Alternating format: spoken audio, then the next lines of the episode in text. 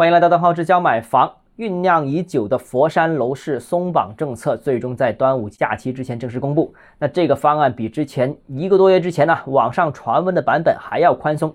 一句话总结就是，佛山几乎全程彻底放松限购。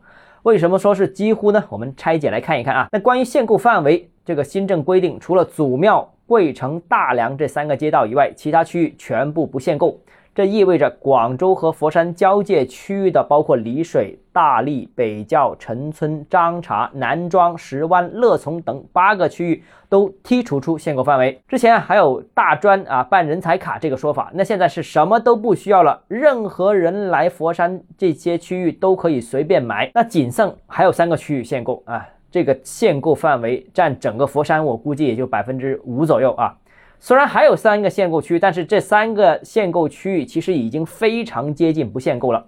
那新政规定啊，限购区域内的房子只要满五年就不计算入限购范围。怎么理解这句话呢？就是如果你有房子啊，你已经没有购房指标了，但是你现在拥有的房子已经过五年，满五年的话，它就不计算入限购范围。也就是说，如果你你不计算的话，你就可以继续再买。另外，如果你本身不具备在限购区域买新房的买家，但是只要你看得上是限购区域内的二手房，并且这套房子已经满五年的话，你一样可以买这些房子。所以啊，其实这个新政是极为宽松的，三个限购街道的限购条件只能拦住一小部分外地投资客买这里的一手房和五年以内的次新房，所以啊，影响并不大。那佛山新政对楼市后市会产生什么样的影响呢？接着来跟大家分享一下。首先第一条啊，我觉得这将大幅刺激临广区域的住宅的销售。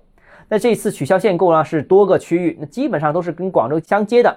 由于佛山这一侧房价更低，门槛更低，性价比更高，那所以可以肯定啊，以上我们刚才所说到的这些取消限购区域将吸纳来一批来自于广州的刚需、刚改，甚至是投资客户。需要强调的是啊，目前佛山和广州之间已经连通了三条地铁线路，分别是佛山的地铁一号线、佛山的地铁二号线，还有广州地铁七号线的西延线。那所以呢，现在广佛通勤是更加便利，在广州上班选择佛山居住这种刚需，其实也是非常便利的。所以在端午节期间呢，整个佛山现在看房的人明显增加，而广佛交界这一侧来自于广州的客户突然大幅增加。那相信这个片区的市场应该会出现快速的回暖。那至于其他影响呢？那我们明天接着跟大家讨论。如果你个人购房有其他疑问，想跟我交流的话，欢迎私信我或者添加我个人微信，账号是教买房六个字拼音首字母小写，就是微信号 d h e z j m f。我们明天见。